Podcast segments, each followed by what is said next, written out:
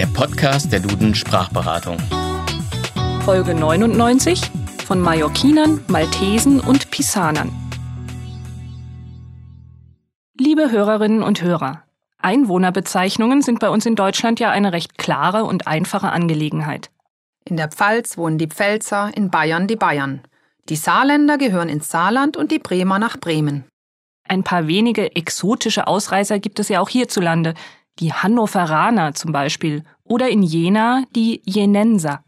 Das lässt sich alles aber sprachlich noch ganz gut bewältigen. Wer jedoch in die große weite Welt reist, der steht auf einmal vor Problemen, wenn er die Einheimischen vor Ort benennen will.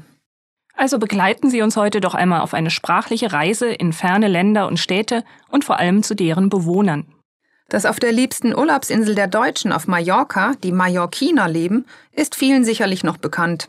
Entsprechend sind es auch auf Menorca die Menorquiner. Auf Ibiza wird es da allerdings schon etwas komplizierter. Hier haben wir es nämlich mit den Ibizenkern zu tun. Um noch ein wenig auf beliebten Urlaubsinseln zu bleiben, die Bewohner von Zypern nennt man Zyprer oder Zyprioten. Während die von Malta Maltesen heißen. Und auf Korfu leben die Korfioten.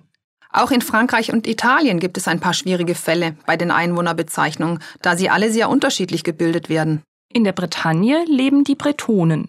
Und in der Provence die Provenzalen.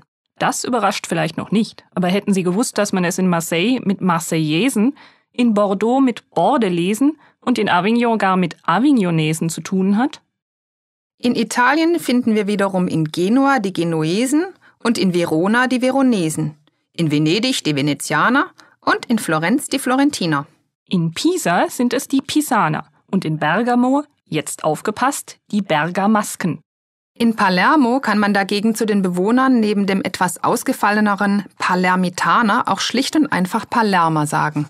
Und das ist ein Mittel, das zur Not immer funktioniert. Denn im Deutschen werden ja die Einwohnerbezeichnungen meistens durch das Anhängen der Nachsilbe ER gebildet. Allerdings wirkt das international mitunter doch etwas holprig. Was zum Beispiel beim New Yorker noch wunderbar funktioniert, klingt bei Los Angelern, Sydneyern oder gar Miamiern doch etwas gewöhnungsbedürftig. Hier ist klar im Vorteil, wer als erfahrener Globetrotter die Originalbezeichnung aus der Landessprache kennt. Denn diese kann man dann auch durchaus im Deutschen verwenden. Demnach sind in Los Angeles die Angelinos zu Hause, in Sydney die Sydneysider und in Miami die Miamians. Mancherorts haben sich aber auch Bezeichnungen etabliert, die gar nichts mehr mit dem Namen der Stadt zu tun haben.